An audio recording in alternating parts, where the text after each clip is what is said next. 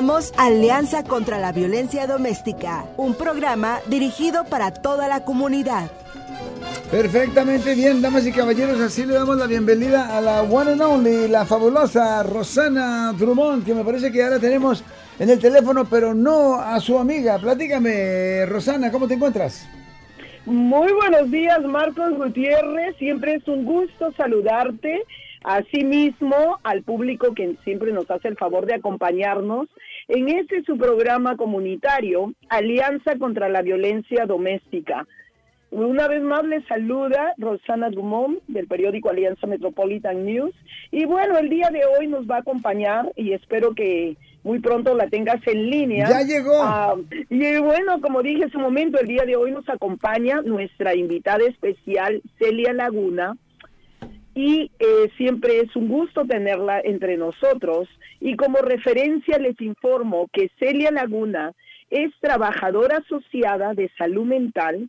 Además, es necesario y cabe destacar que Celia es conductora del programa Familia Unida en la radio 94.1 FM, en la radio Mixteco, la voz milenaria del condado de Ventura.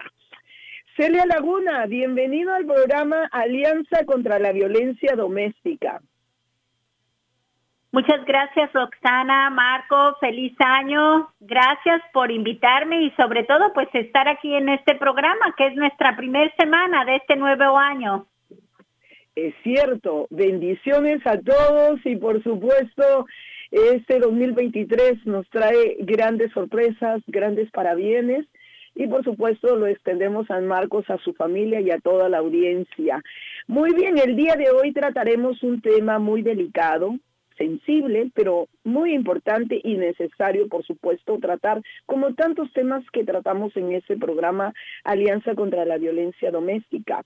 Hemos querido hacer un segundo programa sobre los niños y niñas que han sido colocados en un hogar de cuidado temporal, como consecuencia de ser víctimas de violencia doméstica, negligencia, entre otros situaciones, y cómo también los padres pueden evitar que se separen de sus hijos e hijas.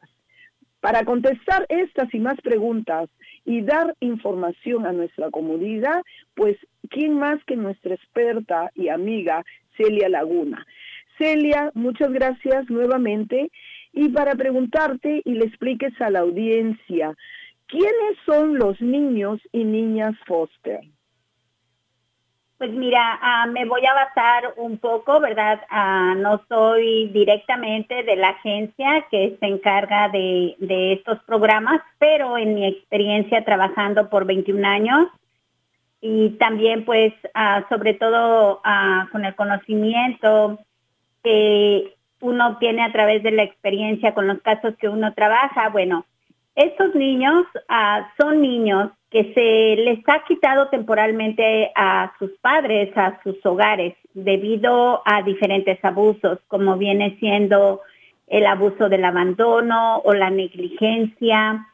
Además, también cuando hay bastante violencia doméstica, abusos, ¿verdad? Como es el abuso sexual, eh, muchas de las veces bebés que nacen ya positivos también de drogas cuando los padres están consumiendo, sobre todo la madre, pues hay muchos niños que tristemente nacen ya positivos con, con sustancias y es muy triste porque ha habido casos que hoy nace el bebé y a los dos, tres días ah, se le retirado de la mamá. Son situaciones en las cuales estos niños se tienen que ir temporalmente mientras se hace un proceso eh, en hogares con padres adoptivos. Y Celia, ¿quiénes investigan los casos de niños y niñas abusadas y qué significa para los padres estar investigados por esta oficina? Pues mira, normalmente cuando se hace un reporte, ah, muchas de las veces puede ser por un vecino, puede ser por un profesional, por un doctor, por una enfermera, puede ser por un familiar, eh, por los mismos padres. cuando se hace un reporte, las personas pues eh, más que están cerca de estas investigaciones, pues es la policía, eh, los trabajadores sociales y también al mismo tiempo, ¿verdad? Cuando ya llevan estos procesos a la corte de los condados, pues también son investigados también por, por todas las personas que toman esos casos, como puede ser uh, un mediador, como puede ser también un juez. Uh, todas esas personas son involucradas. Las primeras prácticamente viene siendo la policía. Cuando son menores de edad, inmediatamente la policía llama al departamento de protección a los menores y ellos dos se encargan de investigar los casos. Y Celia, muchas gracias. ¿Por qué se coloca a un niño o a una niña en un hogar temporal o foster home? Por las razones donde muchas de las veces el hogar no es seguro o donde han sufrido abusos, recordemos algo muy importante. Cuando nosotros somos padres, somos también la voz y la protección de nuestros hijos. Y es triste muchas de las veces porque habemos muchos padres que a veces somos negligentes y a veces los niños no tienen, normalmente somos dos padres en casa, pero a veces no tienen ninguno de los dos que los protege. Entonces, eso es una parte muy importante en la cual debemos de darnos cuenta que estos niños nadie los puede defender y por eso muchas de las veces los sacan de casa donde puedan estar protegidos y cuidados temporalmente mientras se hacen las investigaciones. Y voy a dar un ejemplo. Ah, por ejemplo, cuando hay bastante violencia doméstica, hay veces que las personas dicen, mira, él me pega a mí, pero no le pega a los niños. Pero a la hora que le pega a la madre o la madre al padre, es enfrente de los niños. Esa es una parte de negligencia porque se está haciendo un abuso emocional. Muchas de las veces no se miden eh, los impulsos y a veces ha habido mucha ah, violencia doméstica en donde las personas han estado a punto de perder la vida o muchas de las veces traen a los niños cargando y también no les importa, se van encima de la persona sin pensar en que también pueden dañar a ese menor. Otra es también cuando hay abuso sexual. Y más cuando es el abusador alguien conocido familiar. Protegen más al abusador que a la víctima. Y desafortunadamente eso también es parte de negligencia porque ese niño o esa niña que ha sufrido eso, no nada más es el abuso sexual que sufrió de la persona que lo hizo, sino muchas de las veces también hasta de la familia la hacen doble víctima porque a veces hasta los culpan por ver sufrido, por ser víctimas de abuso. Otro es también cuando los están bajo su cuidado. Muchas de las veces sabemos perfectamente que los niños deben de estar siendo supervisados. Y ahorita con el teléfono, las novelas, o a veces hasta hacer su propio quehacer y dejar al niño nada más ahí, a veces uno no mide las consecuencias de los accidentes que pueden pasar. Si llega a pasar accidentes que se pudieron prevenir y está el adulto bajo supervisión, también es una manera también en la cual también es negligencia y también se pueden retirar los niños. Hay muchos casos que a veces nos hace falta saber para cómo aprender a prevenir y cómo poder aprender a tratar a los niños, porque a veces decimos, ay, este niño está brinque y brinque en la cama, pero ya le dije que no brinque y y no entiende.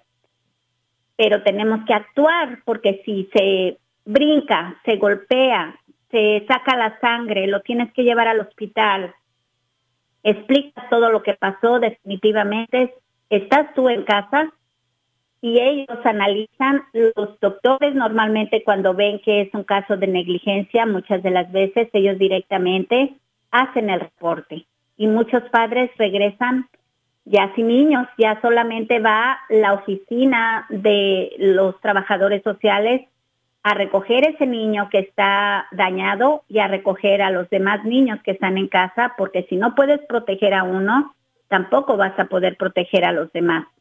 Y es muy triste, es muy triste, es algo que quizás para los que están escuchando digan es algo exagerado, pero estamos hablando de casos que se pudieron prevenir, de casos que a veces son mucho, muy fuertes y que definitivamente como papás, pues debemos de tomar nuestro papel y sobre todo cuidar a nuestros hijos. Muchas gracias, Celia, por tan sabios consejos y como dice mi compañero Marco Gutiérrez, información que sana y en este caso nos sana el alma y nos ayuda a ser personas mejores. Todos estamos aprendiendo aquí. Celia, si les quitan sus hijos a los padres, ¿se los regresarán? En muchos casos sí. Ah, por ejemplo, eh, hay muchos padres que cuando están en la corte, el juez les da programas que ellos deben de cumplir. Muchos casos ah, son para que los padres se preparen para recibir a su hijo de una manera diferente. La mayoría de las personas siempre criticamos el sistema, pero en realidad yo les voy a decir, al principio yo tenía hasta miedo a hacer un reporte porque yo decía, esto no es trabajo social, o sea, ¿cómo es que voy a hacer un reporte, van a quitar a un niño? Pero después me di cuenta que cuando se hacía un reporte, el abuso ah, paraba un poco porque ya miran que hay ojos sobre de ellos y dicen, bueno, ya no le grita tanto o ya no le pega o ya es más calmado o está aprendiendo de clases. La mayoría de los padres pues tienen las oportunidades y yo les quiero decir que en mi experiencia siempre he escuchado que los jueces dicen, yo no estoy para quitar a los hijos pero desafortunadamente hay muchos hogares que sí son peligrosos para el regreso de esos niños.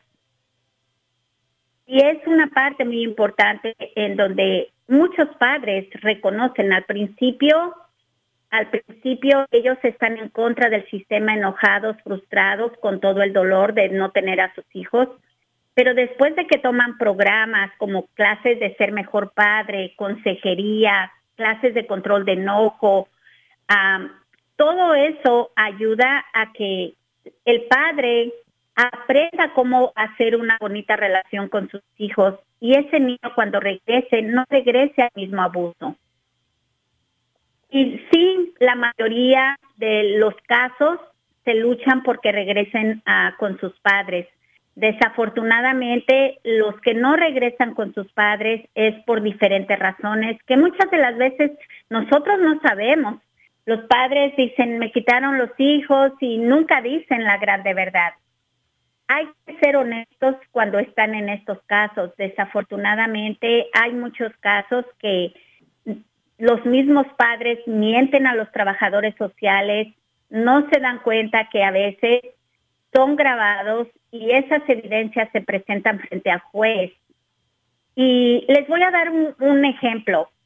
Había una mamá que en su segunda relación, el esposo golpeó su estómago de la niña con puño cerrado hasta ah, quitarle la respiración. Y fue arrestado, por supuesto, con, con muchos cargos. Durante todo el proceso, la única manera de que la madre pudiera tener a la hija era de que ya no iba a haber ninguna relación entre el padrastro y ella. Desafortunadamente, el señor estaba en la cárcel y la señora hablaba por teléfono con el señor y ella no sabía que todas esas grabaciones iban a ser puestas en, el, en el jurado, en el juzgado. Cuando le preguntan a ella que si ella se comunica con él, ella dice no. ¿Estás segura? No. ¿Segura? No. Y cuando le ponen la grabación, el juez le dice, no puedo confiar en ti. Tu hija pasa a adopción. Oh. Estas son las cosas en donde este ejemplo que les estoy dando son cosas que a veces, desafortunadamente, por no seguir reglas, por no ver realmente lo que es realmente separar el ser mujer y el ser madre, a veces caemos en este tipo de cosas que hasta los hijos podemos perder. Entonces, cada caso es diferente. Yo les estoy hablando de mi experiencia, de los casos que yo trabajé y que hay miles, miles de casos. Pero es algo muy importante decirles que si les retiran a sus hijos, no es para quitárselos, es para que realmente ustedes se preparen, sigan las reglas, cooperen. Yo les digo, el peor enemigo no es el trabajador social. Al contrario, hazlo amigo, porque es la persona con la cual vas a estar trabajando y es la persona que te va a ayudar a que estos reportes también estén bien en la corte. Sobre todo, seguir todas las instrucciones que ellos te dan, porque muchas de las veces los padres el error que cometen es ver al trabajador social como enemigo y hasta lo tratan mal. Y no se dan cuenta que todo eso, ellos están para ayudar a la familia, para dar programas, para monitorear las visitas. Y eso es algo bien importante. Operar es lo que más puede ayudar en estos casos. Muy bien, e, excelente, excelente información que nos traes como siempre, Celia. Y voy a hacer una pregunta y yo sé que el tiempo nos apremia un poquito y le voy a pasar la palabra a mi compañero Marcos Gutiérrez. Eh, pero esta, eh, realmente esta información es sumamente importante para toda la comunidad, eh, para todos nosotros. Celia, como padres y madres, ¿cómo se puede prevenir o cómo los padres y madres pueden prevenir y solucionar que sus hijos e hijas no vayan a un hogar foster o a un hogar temporal, de crianza temporal? Uno de los consejos que yo siempre les doy es que si en un momento dado quieren aprender, hay muchos programas alrededor en la comunidad. Ah, es una parte muy importante tratar de saber que no nada más es pensar que tu hijo está seguro en casa. En tu misma casa pueden pasar accidentes. Eh, yo creo que es una parte muy importante que si estás por violencia doméstica pasando estas situaciones, pide ayuda porque también eso ayuda bastante. Cuando hay un reporte de violencia doméstica y se dan cuenta que la madre o el padre que está siendo abusado está en programa, no le retiran a sus hijos porque están mirando de que es una persona que está buscando cómo ayudarse y cómo ayudar a proteger a sus niños. si por X razón eh, tienes un niño con necesidades especiales, imperactivo y necesita de mucha supervisión, también prevención a accidentes es una parte también muy importante. Pedir la ayuda, hay muchas agencias que te ayudan inclusive a darte el respiro a estar con el niño haciendo actividades mientras tú te relajas un poco es algo muy importante. Si por X razón tienes algún trauma, un problema y realmente explotas fácilmente o tienes necesidad porque estás tomando medicamentos, pide ayuda porque eso es algo importante. Puedes estar tú dormida porque estás sedada por el medicamento, el niño se puede abrir y, salir y eso muchas de las veces también trae muchas consecuencias. Hay muchos ejemplos en las cuales yo sé que no tenemos suficiente tiempo, uh, pero uh, yo creo que si trabajamos en prevención, eso puede ayudar a que nuestros niños no crucen esa línea de nuestra casa, de nuestra casa hacia foster home. Y sobre todo nutrir nutrir la familia, la unión familiar y mirar que todos tenemos situaciones, pero recordemos que siempre tenemos que tener la capacidad para enfrentarlo de una manera, ¿sí? de una manera preventiva y donde realmente no vayamos a tener consecuencias por ignorar la situación. Es algo bien importante. Muchísimas gracias, Celia. Y ahora sé que nos apremia el tiempo, pero quisiera, Marcos, algunos comentarios, por favor. Pues eh, yo voto para que continuemos con esta conversación la semana entrante, porque qué puntos tan más importantes e interesantes nos ha traído, como siempre, el día de hoy. Vamos con esto y regresamos. Alianza Metropolitan News, tu periódico impreso y digital con notas locales y nacionales que informan y son de interés para los hispanos. Por favor, visítanos en www.alianzanews.com. Eso es www.alianzaconznews.com. Me parece que me voy a reservar mis eh, comentarios o preguntas para la semana entrante, Rosana, porque yo sé que nos gusta eh, despedirnos de una manera elegante de este programa. me gusta esa palabra elegante. Y también, por favor, este, con broche oro, nuestro spat, eh, que siempre nos haces el favor de ponerlo, eh, solo para recordarte, y también para agradecerle a Celia Laguna de manera especial el eh, de estar aquí con su tiempo y apoyando e informando pues a toda nuestra comunidad. Eh, este, eh, Celia, por favor, adelante porque tenemos todavía un, un, un minutito por ahí. Por favor, adelante para ya casi la despedida. No, pues muchas gracias a los dos. Eh, yo creo que para mí es un honor estar aquí en su programa y sobre todo dando estos consejos a nuestra comunidad. Yo creo que lo más bonito es nuestra familia y yo creo que es un buen momento para empezar un nuevo año y quizás, ¿verdad? También reflexionar en lo personal y Definitivamente, muchas gracias como siempre por invitarme y ser parte de su programa. Rosana, ¿cómo nos despedimos? Agradeciéndote, Marco, siempre a ti eh, ese compañerismo, esa elegancia y esa disponibilidad de compartir micrófonos con esta tu servidora y también con Celia y agradeciéndole a la audiencia, deseando para todos un 2023 y bueno, eso es todo y Marcos y nos vemos muy pronto. Nos escuchamos, nos escuchamos a las doce y media, damas y caballeros. Vamos con esto. Este programa es parte del proyecto periodístico sobre la violencia doméstica en la comunidad latina y cuenta con el apoyo y generosidad de Blue Shield of California Foundation. Perfectamente bien dicho. Y damas y caballeros, no se les olvide que a las doce y media regresa Rosana Drummond con información que siempre es sana. Rosana trae información que es sana. Mientras tanto, eh, yo les doy las gracias, ¿verdad? Obviamente, ¿verdad? A la presencia de esta gran dama que nos acompaña semanalmente, Rosana Drummond. Y obviamente, ¿qué, qué puntos son más importantes? Bueno, yo tenía unas preguntas eh, claves, ¿verdad? Para ella, pero el tiempo nos gana como siempre, damas y caballeros, ya que nos vamos, ya viene este señor que me dice que son las 11. Regresamos con Arnoldo Torres, tengo entendido. Con permiso.